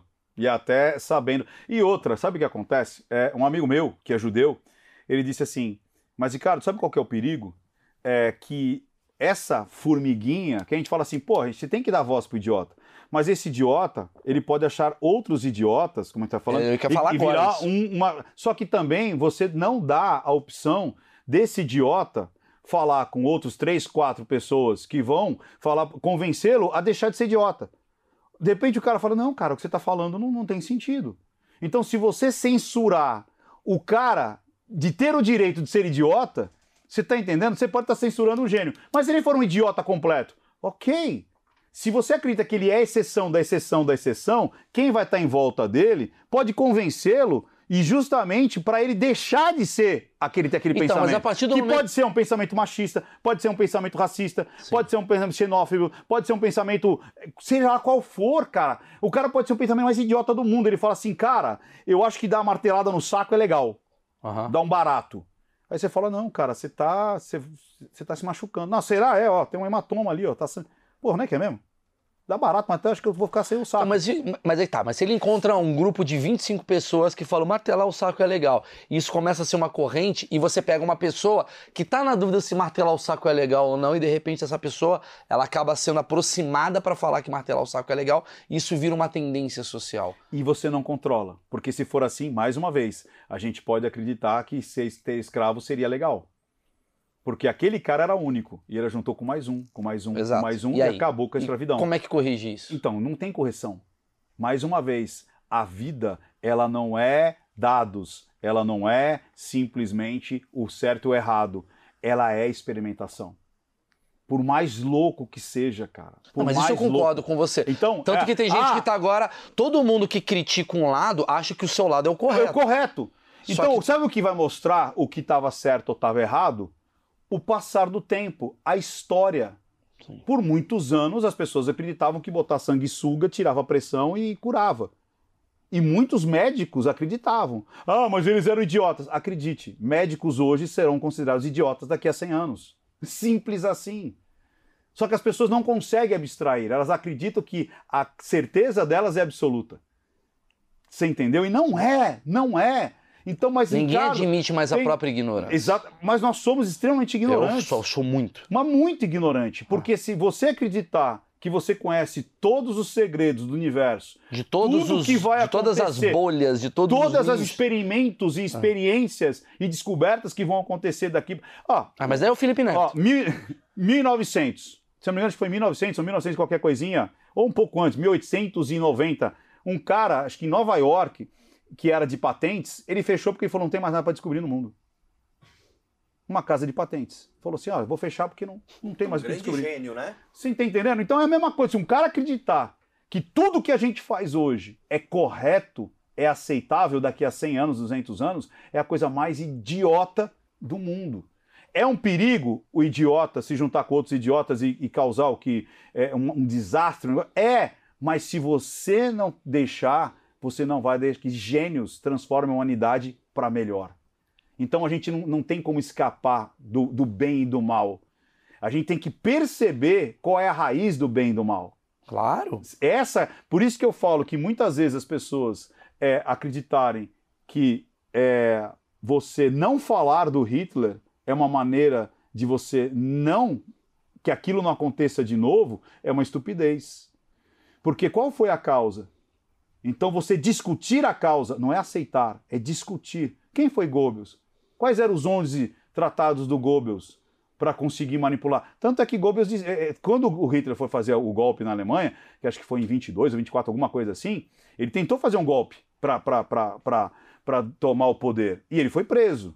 Goebbels falou: calma lá, a gente não vai ganhar pela eleição, a gente vai ganhar pela manipulação. Me dê a cultura, me dê a televisão, me dê o rádio, me os jovens que eu conquisto esse país. E ele conseguiu. Justamente trazendo. Lembrando, os jovens daquela época, não é tipo, porque as pessoas acham, nossa, o, o nazismo é uma coisa conservadora daquele período. Então, não. É você mexer com a cabeça dos jovens, que é a cabeça mais fácil de ser mexida, Isso. né? E você convencer uma Começa com sociedade. as escolas, é isso aí. É sempre isso. Escola, cultura, música, você entendeu? Você vai permeando. Por isso que eu com acho que o aquilo. jovem tem que tomar. Você tem 16 anos. Sua experiência é pouca. É pouca. E a gente acha que não é. A gente acha que com 16, 17 anos a gente já tem toda a nossa opinião formada para. como é o Raul Seixas? É, ah, é a metamorfose ambulante? É, é, tenho a certeza de ter. A, né? É. Então, enfim, quando você. É, e outra, e, e às vezes a pessoa acha que, tipo assim, ah, o Hitler chegou e falou: vamos fazer campo de concentração. Sim. Demorou 20 anos para isso ser aceito. porque você vai colocando, 20 anos. você vai imputando de ideias. 22 a 32, ele demorou para chegar para ser chanceler. E mais 10 anos para culminar nos campos. Ou seja, aquilo foi sendo é, colocado na cabeça daquelas pessoas, como a gente falou, né, de forma homeopática, e as pessoas foram aceitando e chegou onde chegou. Então, discutir o que está acontecendo à tua volta é muito importante. Não, eu acho assim, é, eu tenho duas perguntas assim para a gente até é, é, ir encerrando. Eu acho que dá para te chamar de novo aqui, que é muito legal o seu papo. A primeira pergunta que eu ia te fazer, a gente estava falando de, a gente está vivendo uma corrente também que muita, aliás, estão vendo várias correntes, né? No mundo inteiro agora, antigamente era muito vertical, né? As pessoas falavam, tinha um cara que era o presidente ou o imperador, ele fala, gente, é assim, mundo é, e, e cumpria Saquei que você ia falar. Show, vai. Já É, sei o que é. Não, não sei, não sei. Hoje a gente está mais horizontal. É isso aí. A gente tem várias correntes. Tem uma corrente aqui, uma corrente aqui, uma corrente aqui. Primeira pergunta que eu faço: a sociedade, ela estando em várias sociedadezinhas, Isso. Qual é o, o, o resultado disso? É positivo ou negativo? Então, vamos lá. não Olha é que positivo ou negativo porque eu não tenho, Então, mas. vamos, vamos lá. Olha que legal. Olha que bacana. E a gente tá vivendo isso hoje, mal. Vamos lá. É, você nasceu em 83. 83. Quantas televisões tinham em 83? Televisões que eu falo, canais de televisão? Tinha cinco Cinco. emissoras. Hoje você tem. Mil. Não, você tem infinitos. Infinitos, é verdade. Todo mundo que É tem um televisão. celular na mão tem uma televisão. Jornais, três, Uhum. Estadão, Folha e sei lá, entendeu? Hoje todo mundo tem um blog tem um jornal. Ou seja, isso é muito legal, porque antes era um único guru. Hoje você tem várias pessoas achando coisas. E eu acho que o achismo é a coisa mais maravilhosa que existe no mundo, cara. É você achar alguma coisa, você ter opinião. Só que quando essas opiniões começam a aflorar, A conflitar. você entendeu? Então, quanto mais plural, quanto mais vozes falando, melhor do que você correr o perigo de ouvir uma única voz e essa voz contaminar todas aquelas outras, que era o que acontecia. Você tinha um canal de informação, você tinha uma televisão falando, você tinha um jornal falando, você não tinha resposta daqui. Hoje tem essa resposta. Por isso que eu falo, o achismo é a coisa mais importante que tem no ser humano. É você achar, é emitir opinião. Mas é possível uma E a- sociedade. E, agora, vamos lá, e agora a gente está num viés que você não pode, inclusive, escrever certas palavras porque as redes estão te censurando. Você não pode pensar, você não pode discutir, você não pode ser idiota. E mais uma vez, você não sendo idiota, você não vai ser gênio. Ah, mas é claro o que é a genialidade, é claro o que é a estupidez. Mais uma vez, a gente já mostrou, não era. Porque era. Vamos lá. Casal homoafetivo. Cara, não tem 30 anos que as pessoas morriam, os caras viviam a vida inteira juntos, dois homens vivendo juntos.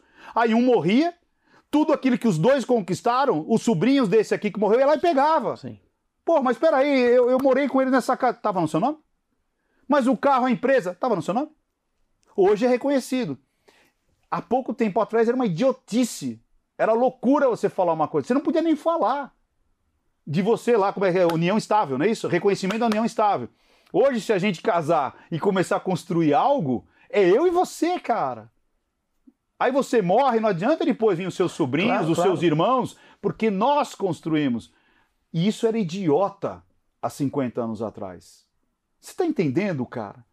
Então, quando você cala as pessoas de serem idiotas, você pode estar calando gênios. Você tá- pode estar calando justamente o ponto da virada da evolução da- da- da- do ser humano, cara. Tem risco? Tem, mas a vida é um risco. Não pode vir um cometa agora e matar todo mundo. Não pode vir um vírus e acabar com todo mundo. A vida é correr riscos. Não tem como. As pessoas estão meio que assépticas. Você viu agora? É, aviso de gatilho. Ah, pá, pelo amor de Deus. Como é que eu vou saber o que vai te dar gatilho ou não? Isso aqui pode me dar um gatilho. Minha mãe pode ter morrido com um negócio desse batendo na cabeça dela. Então, como é que eu vou avisar onde você não pode ter é, uma emoção, algo que vai te trazer uma coisa ruim ou boa? A vida é riscos, cara. A vida é riscos. E a gente, se a gente quiser, quiser querer evoluir e crescer, a gente tem que correr risco. Mas como funciona a questão de. Pô, é muito bom esse papo, cara. É o papo que eu mais gosto. A gente tem várias sociedades hoje horizontais, Boa. mas tem uma lei Isso. que define o que essas sociedades nichadas Mas que foi definido pela sociedade. no passado. Sim. Como cria-se uma nova lei a partir de agora? A partir do momento que tem uma corrente daqui que fala assim, cara, piada com nariz grande me machuca e eu queria proibir as piadas com nariz grande. Eu acho que nós da comunidade de nariz grandes não queremos mais que isso seja ah, utilizado na sociedade e eu, com meu 3% desse valor social, eu Isso. quero que isso Então, olha. seja. então, Quem- como é que fica essa, esse comportamento? Como é que como é que decide isso pra todos? É o que a gente tá vivendo com o gênero neutro, por exemplo. e. Tudo, né? E, e o mais engraçado é o seguinte: as pessoas falam, tá, você tem que respeitar a minoria. Ok, você tem que respeitar a minoria. Mas vamos discutir até onde isso vai impedir que a maioria se expresse também. É como você falou, a piada, de repente, vai é, se- numa situação que. Primeiro que eu acho que é o seguinte, piada é piada. Uhum. Teria que seja primeiro esse ponto. Piada é piada. É um ambiente controlado. É diferente você que se diz um profissional. Se diz, não, você é um profissional, mas estou dizendo, Sim, sim, você se intitula Eu sou humorista, ok? sim. Você, se- você se considera humorista ou não? Sim, sim. Eu não. Você faz, com- falar uma coisa de nariz grande é uma coisa, eu falar é outra. Sim, tem outro peso. Você entendeu? Que é a diferença do presidente da república falar uma, Uma coisa. coisa, e o e o comediante fala outra. fala é outra aí. coisa. É isso aí. Então existe diferença. Ou um deputado, seja lá quem for, existem pesos diferentes. Agora, nós como sociedade, a gente discutir o que a gente quer é muito válido. Então, se de repente alguém começa a falar, olha, eu acho que não tem que comer carne de vaca. Beleza. Agora eu falo, não, mas eu acho que tem. Não, mas ela tem sentimentos e tal, ela tem o bezerrinho e blá blá blá. Olha, a coitada vive que nem um zumbi lá pra te dar queijo e tal, tal, tal. Eu falo, dane-se. O que, que é o certo? Os dois estão certos. Lembra de novo? Meu filho mata a tua esposa. Os dois estão certos. Agora, para viver em sociedade, eu vou conseguir que os dois consigam chegar na, no 100% no que eles querem? Não, Não. vamos jogar pro 50. É isso aí. É o que Que, é a lei. Entendeu? Então o não eu adianta acho, exatamente eu eu acho. falar aqui. Então vamos supor que, ah, eu quero usar, sei lá, cueca em cima da calça. Tá bom. Vai ferir o meu direito? Não, mas tudo bem. Agora, ah, eu quero andar pelado. Opa, peraí, aí já não dá. Você vai ferir meu direito. Sim. Eu não quero te ver pelado. Ah, mas eu quero andar pelado. Então tá. Então você vai numa praia de nudismo, na- dentro da tua casa. Mas a grande questão que tem é que tem O pessoas- problema, mal, só, só para concluir. Desculpa. O que eu, não, desculpa eu, É, né? Eu que tô, tô interrompendo. O que eu fico pé da vida é que as pessoas acreditam que é possível todo mundo ter 100% de razão. E não dá. Viver em sociedade não é ter 100% de razão, não é ter a minha ótica de vida Uhum. 100% aceita. Não dá. é admitir a sua ignorância e que você, em algum ponto, Você tem que ceder. vai ceder. Vai ter que ceder. Mas tem lugares que cedem mais do que os outros. Por exemplo, ah, vou falar da comunidade trans. Vou fazer agora. Maurício vai lacrar, hein, galera? Vai lacrar. A comunidade trans fala, cara, mas aí é uma questão de você tá querendo o seu direito de, sei lá, fazer piada e eu tô querendo o meu direito de sobreviver. Qual que é o peso? O meu peso não é maior do que o seu peso? Você fala no sentido de você fazer uma Cara, piada com um trans. Não é nem piada, vai- é uma coisa do tipo, a sociedade, 90% da sociedade rejeita esses 10%. Tá. rejeita a ponto de, caramba, de alguma maneira fomentar o. O o- ódio, por exemplo. Não só o ódio, mas num contrato. Não, ah, todo mundo fala que é uma merda, eu não vou contratar também, não sei o quê. E se dissesse, cara, eu só quero sobreviver. E não é sobreviver como vida, é sobreviver como uma existência, do tipo, um cara, que eu tenho então, emprego. é. E ninguém me contrata porque tá colocado na sociedade que eu sou uma pária. Como é que vamos funciona lá. essa Olha- so- olha- É um 10%, é a maioria contra a minoria. Então, vamos lá. Se a gente for estabelecer até hoje como as coisas são feitas, é exatamente isso. Desde que não fira. Aí é, é o que é legal.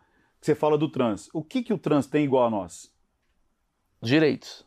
Tá, mas e mais ainda. Ele é um ser Olhos, humano? boca, é um ser humano? pulmão, sim. É. Então, todos os direitos que são, é, é, como é que se fala, universais, eles têm que ter. Sim. Óbvio, como qualquer ser humano. Independente se é hétero, sempre eu falo isso. Não importa se é negro, se é branco, se é hétero, se é gay, se é PCD ou normativo, se é, é de direita ou é de esquerda. em algum ponto a gente vai ter essa interseção. Isso é imutável. É direito à vida, é direito ao trabalho, Sim. é direito à segurança, é direito de expressão, é direito de, de se colocar como mundo e se expressar do jeito que quer. O que não dá é para essa maioria impor o jeito de viver nessa daqui. E essa daqui não pode também Impor. impor o jeito de viver. Sim. Isso chama tolerância. Sim. Então, o que o está faltando hoje é que os lados parecem que não estão tolerantes. Ou aquele lado que de repente sofreu com a intolerância, agora quer ser intolerante a esse aqui. Uhum. Você está entendendo? Concordo. Então é, é muito doido isso daí. A gente tem uma questão agora, só para só pra resumir. é, Uma das correntes, dessas 1.600 coisas que a gente está vivendo, diz muito sobre a Ah, coisa. e, só, e só uma coisa: Vai, por favor. tensionamento é que faz a mudança. Claro, claro, eu concordo. Então, se É a aqueles mola. 10% acredita que tem que ter mais espaço, ele tem que lutar por isso. Simples assim, o tensionamento faz mudança.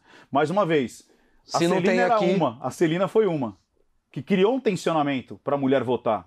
Aí passou, acho que de 28 para 32, se não me engano foi o primeiro voto, passou-se quatro anos. Houve tensionamento que criou essa, essa mudança. Né? Mesma coisa, escravidão. O, o, o, o- esqueci o nome agora, o Luiz... Esqueci o nome do homem. A gente Luiz- é ignorante. Mas enfim, Pode falar Douglas. é, Douglas. Acho que é Luiz Gonzaga. Não, Luiz Tá. Gonzaga é o do outro É. lá. Mas enfim, o escravo que se tornou é, se tornou advogado e tudo mais. Ele criou uma tensão. Que criou uma tensão lá na, na Maria Tomásio, que criou uma tensão ali nas pessoas que acreditavam que tinha que acabar a, a, a escravidão, que tomou uma tensão da princesa Isabel. E a coisa foi indo, ou seja, algo que era uma pessoa acabou depois transformando a sociedade que virou lei. Então, o que hoje não é lei, pode virar lei. A lei nada mais é do que a. Mas ela é a- um processo. a- é um processo. A lei, ela não é impositiva, ela é uma transformação da sociedade exigindo aquilo. Então, a- os costumes só são o que são hoje porque a sociedade, talvez daqui a, a- a 50 anos, vai, as pessoas vão olhar a gente comendo carne e vão falar assim: meu Deus, eles não tinham coração. Você entendeu? Ou então daqui a 50 anos o cara fala assim, cara, dava para era possível conviver quem quer comer carne, quem não quer, e era uma coisa, Entendo, era entendo. uma coisa menor. Era uma coisa tipo, cada um é, Fazia o que queria. é, absorve a Era uma proteína do jeito, mais absorve a libertária. proteína do jeito que quer. Você entendeu? Não, não precisava brigar por isso, vamos dizer Sim, assim. sim, você sim, entendeu? sim, Mas eu te cortei, você lembra? Imagina, não, eu ia falar das correntes que temos hoje, uma das correntes diz aquela coisa da. Mulheres e homens são iguais. Homens e mulheres são iguais. Homens. é, é, por mais que a gente tenha diferentes. é, eu, eu, eu não, eu não acredito nessa, nessa corrente, porque eu acho que o homem ele tem uma, uma, uma- um hormônio. O homem já é diferente da mulher porque ele tem coisas químicas diferentes da mulher. Eu não tô falando de questão fisiológica apenas, tô falando de coisas. Porra, passa por cultural e tal. Eu, vou refazer, porque senão vou, vou falar uma É, merda é, aqui é. que vai. Não, mas dar. eu entendi. Eu Posso, posso ir Por na- favor. Então, o que, que acontece? Homens e mulheres são iguais? Sim, na intersecção. Uhum, uhum. Sacou? Então, Mas o homem ele tem pontos- mais testosterona, É assim, ó, a mulher tem mais existe- estrogênio. Mas é o que nós estamos falando de novo. Olha, aqui tem um homem, Aham, e aqui, aqui tem um homem, aqui tem uma mulher. Sim. Eles são 100% iguais? Não. Não, não, não. Fisiologicamente não. Não, muitas coisas. Arquétipo- Sim. o arquétipo, o ânimos, a ânimas, entendeu? Você, você tem desejos diferentes. Ah, mas eu sou gay, eu sou hétero. Não importa, são desejos. Sim. Se você se vê como homem, pronto, você está se vendo como homem. Você vai ter um arquétipo homem, você vai ter uma, uma, uma, é, é, é, figuras, como eu falei, arquetípicas de homem, e você de mulher, você vai ter um, o ânimos, você vai ter a ânima. Mas vamos lá. São iguais? Não, não são iguais. Como você falou, aqui tem mais hormônio, aqui tem outra coisa, esse aqui tem útero, esse aqui tem bilau, mas em vários pontos eles são iguais.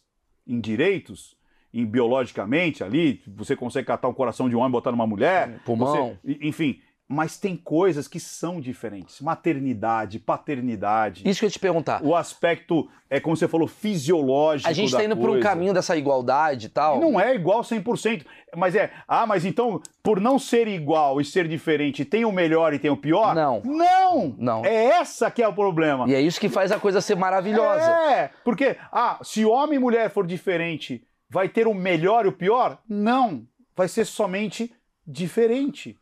Um vai ser masculino, o outro vai ser feminino. E não importa se você nasceu homem, se sente no corpo de mulher e vice-versa, aquela loucura toda, mas não importa se é LGBTQI, Z, não importa. O importa é a mente, importa é o que eu sinto. Agora, você sabe que você não vai ser igual 100%. Ah, então eu sou é, uma mulher num corpo de homem. Então eu quero me transformar mulher, certo? Mas biologicamente você é homem. Aí, honestamente, você se sente apta a disputar, por exemplo, um esporte com mulheres? Entendi. Você entendeu? Honesta, você pode ter toda a sua fisiologia, é, é, é, a sua a sua mente, Psicologia. a, sua, a psicologia, não a fisiologia, a sua psicologia, a sua mente, o seu desejo, o seu posicionamento como mulher, mas você acha justo você competir com uma mulher normativa? Você está entendendo? Então é aí que a gente começa a entrar nos pormenores. E qual é Não é uma questão sexual, É que não é falando, né? questão de, de posicionamento Social. social. É uma questão de posicionamento, agora que a gente fala, é igual? Não é igual, mas não existe o melhor. Não Sim. tem a mulher é melhor que o homem, o homem é melhor que a mulher, a trans é melhor ou pior, o bissexual é melhor. São diferentes, é só isso. Sim. Aí a pessoa fala, poxa, mas peraí, então eu sou trans, né? Então eu vou é, é, ser melhor, pior? Não. Mesma coisa branco, negro, não importa, cara, velho, novo. Eu sou branco, eu sou preto, ok. Eu sou hétero, eu sou gay, ok. É engraçado, Mal, que é assim, eu, eu acho que eu, eu nasci num lar que eu falei que eu agradeço muito a Deus por ter nascido num lar onde, sabe quando eu fui descobrir a- o racismo? Eu devia ter uns 12 anos, cara. Primeiro que eu nasci no lar cristão. Muitas vezes a pessoa acredita que o lar cristão, ele é punitivo ou ele é restritivo. Pelo contrário. a Ele é acolhedor, né? Ele é acolhedor. Você tem que ser altruísta, você tem que doar, você tem que ajudar. E eu nasci dentro de uma loja de calçado. Então, dinheiro não tinha sexo. Todo mundo que entrava era bem atendido. Não importa se era pobre, se era rico, se era negro, se era branco. Os meus amiguinhos, os meus amiguinhos, os meus primeiros amiguinhos, eles moravam na favela. Era tudo ramelentinho, tudo sem grana, tudo sujinho, porque morava ali numa situação extremamente precária. E eram os caras que eu brincava, que eu brincava de esconde-esconde, que eu brincava de emprestar meu falco, meu velotrol. Você tá entendendo? Eu fui. E outra, o primeiro beijo gay que eu vi, eu tinha para 4 para 5 anos. Minhas irmãs eram bailarinas. E elas estudavam no municipal. Aí eu tava lá com a minha mãe, eu olhei e falei, mãe, tem um cara beijando um cara ali. Ela falou, tem. Aí ela falou assim: existem homens que gostam de homens, assim como seu pai gosta de uma mulher. E acabou o assunto. Então eu não, eu não, eu tive muito contato muito cedo com o, o homossexual, com o pobre, com é, várias pessoas diferentes. Ou seja, você está entendendo? Diferentes de mim. Não eram melhores ou piores, eram diferentes de mim. E eles eram aceitos na minha família, eles eram aceitos no negócio, eles eram. E aí eu lembro que eu fui no shopping Morumbi para jogar fliperama. Quero jogar. Lembra disso, Cavaleiro Negro? Aí o segurança veio e pegou meu amigo. Tipo, oh, peraí, peraí. Aí eu falei, não, mas ele tá comigo, tal, não sei o quê. Não, não, que... ah, tá com você? Tá. Eu falei, pô, por que, que o cara. Pegou preto e não pegou branco. Então, você viu que eu nem falei preto, hein? É. Eu só falei amigo. Olha como você É, já identificou. Aham. Eu falei, por que, que ele pegou você? Ele falou assim, porque eu sou preto. Porque é cultural, né? Eu falei, caceta. Quer dizer, o cara achou que você poderia estar fazendo alguma coisa e eu não? Por conta da minha cor? Eu tinha uns 12, 13 anos, cara. Então, eu, eu, eu, eu falo assim, nesse ponto, você não nasce racista. Você não nasce. Eu vejo pelo é, meu é, filho. é, é, você não nasce. Pela uma é, criança. Criança não tem. é, Você não nasce homofóbico. É, não Você tá entendendo? Isso é Isso é cultural. cultural. Isso é cultural. Você entendeu? Isso é cultural. Sim. Por isso que a gente tem que deixar a, a, a, a- sociedade falar, porque você até identifica. Você está entendendo? Quem é e quem não é. Você está entendendo? Entendi. E aí eu Isso é pergunto. importante. Mas a pergunta que eu quero te fazer, que, porra, é uma pergunta muito interessante, que é. Qual a diferença comportamental? Eu sei que é cultural, mas fisiologicamente, qual a diferença de homem para mulher? Que você percebe no comportamento, que tem um comportamento Então arquétipo. vamos lá. Então, o arquétipo, aí vamos lá. Mas, de novo, respeitando as pessoas que se enxergam como tal. Sim. Porque talvez a, a imagem que elas têm, ou seja, o imago, a imagem, o arquétipo que ela se vê, ela se vê mais como um arquétipo masculino ou feminino. Sim. Então, estou falando do arquétipo masculino e feminino. O feminino é o Sim, quê? não é homem ou mulher, é arquétipo feminino e É. masculino. O feminino é o educador, acolhedor, mantenedor, é o que alimenta, é o que dá o seio, é o que cuida, você tá entendendo? É o que protege.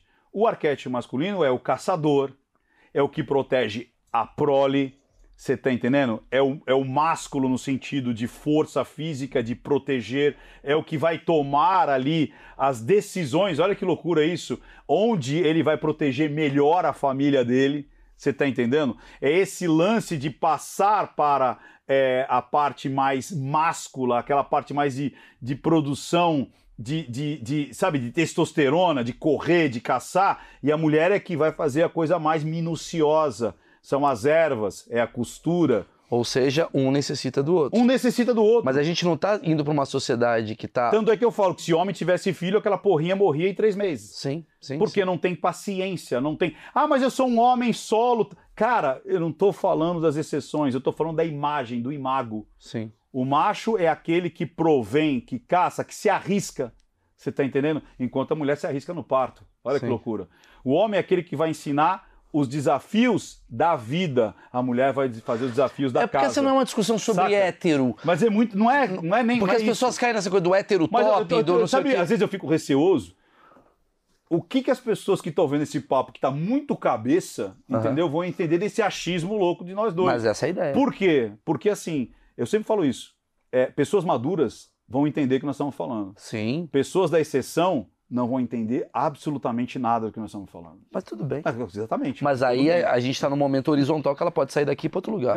também. E aí a minha pergunta é: estamos numa sociedade que tá eh, aplaudindo demais o feminino, e tá tudo bem, não tô falando, não tô coisando valores, tá? O feminino ele virou uma, uma, um norte, né? Ah, o, o homem ser mais sensível, ah, a, essa, o empoderamento tal. É perigoso perder esse masculino? Se a, Na gente sociedade. chegar, se a gente chegar no, no, no jeito Fiuk de ser, sim. Né? Porque o cara tava pedindo perdão por ser homem. Tava perdão, pedindo perdão por ser branco. Tipo, oi? Tipo assim, você não precisa pedir perdão por ser diferente. Diferente não significa ser melhor. Simples assim. Diferente não significa ser melhor. É diferente. Então, esse medo, esse medo de você se colocar como hétero, por exemplo, porque se eu falar que eu sou hétero, eu posso estar agredindo um gay, por quê? Não tem sentido, cara. Olha, eu sou uma mulher empoderada, ok, eu sou um homem empoderado. Olha, eu sou uma grande líder, ok, eu sou um grande líder. Ah, mas por muitos anos é, né, foi ridicularizado. Eu aceito. Mas a mudança, de novo, tem que ser assim e não assim.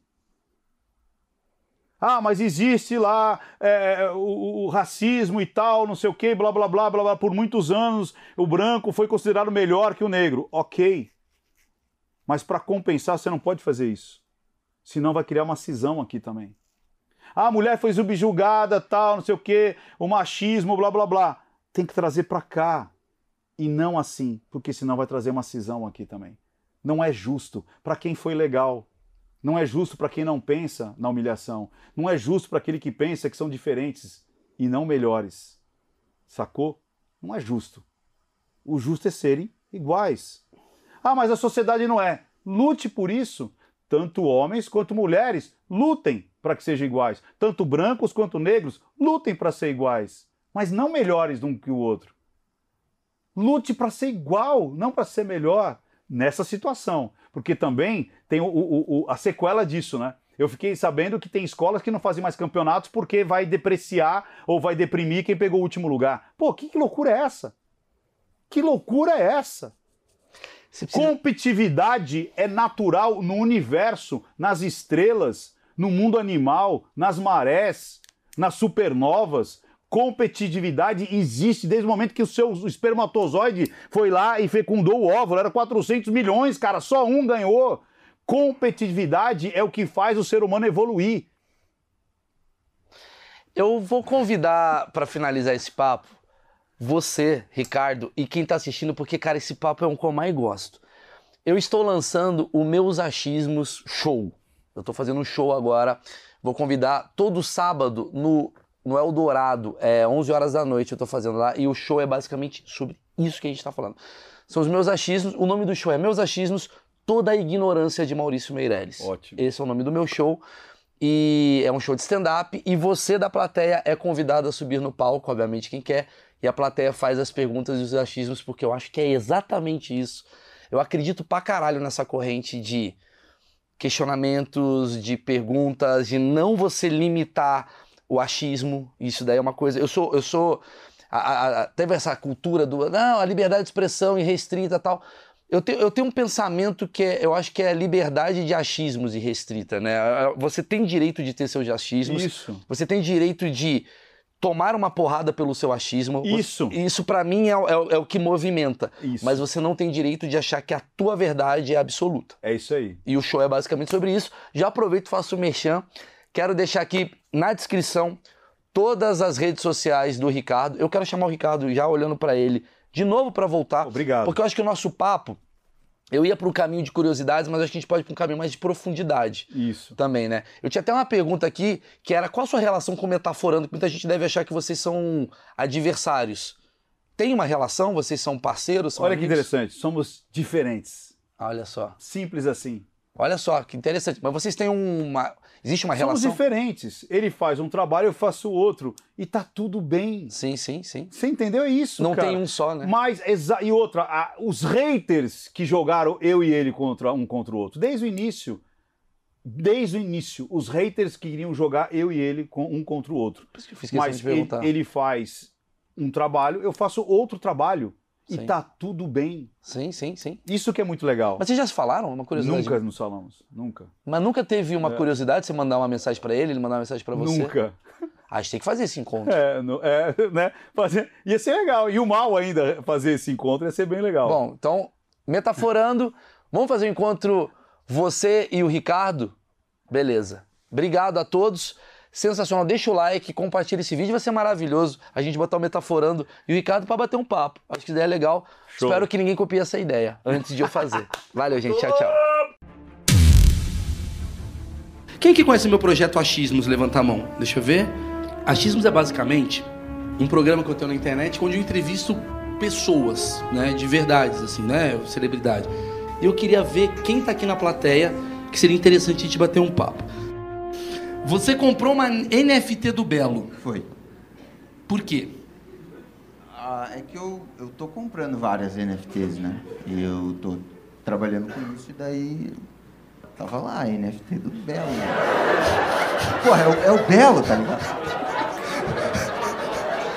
Meio, não, Tipo assim- ó, alguém compra NFT aqui? Vocês compram NFT? Irmão, eles compram o ingresso do Maurício Meirelles. Esse cara tem 98, não, não vai. Deixa eu fazer uma pergunta. Quem não sabe o que é uma NFT? Levanta a mão. Não dá pra ver? Luia. Vai. Explica o que que é uma NFT. A NFT é um token não fungível. Ah, vai tomar no cu, velho. Eu pedi pro cara Não, que desculpa, ficou pera- meia hora pra explicar o nome, explicar o que é uma NFT. O que que é uma NFT? É um token não fungível. A galera, mano, o cara que perdeu a cabeça, ele, caiu ele. O, Ney- ó, o Neymar, o Neymar gastou milhões comprando a foto de um macaco. Por aí. O Neymar tem milhões. Tem. O Luia não. Por enquanto não. O. NFT é tipo uma arte. Sabe o Romero Brito que você compra? Agora é digital. É uma arte que é muito importante, que assim, é, você pode dar print e mostrar para as pessoas? Pode. Só que quando você compra o original vale muito.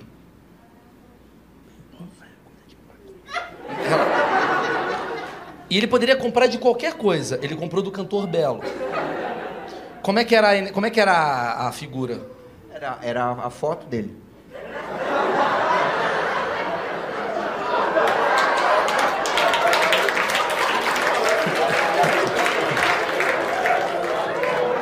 Melhor parte do show, desculpa.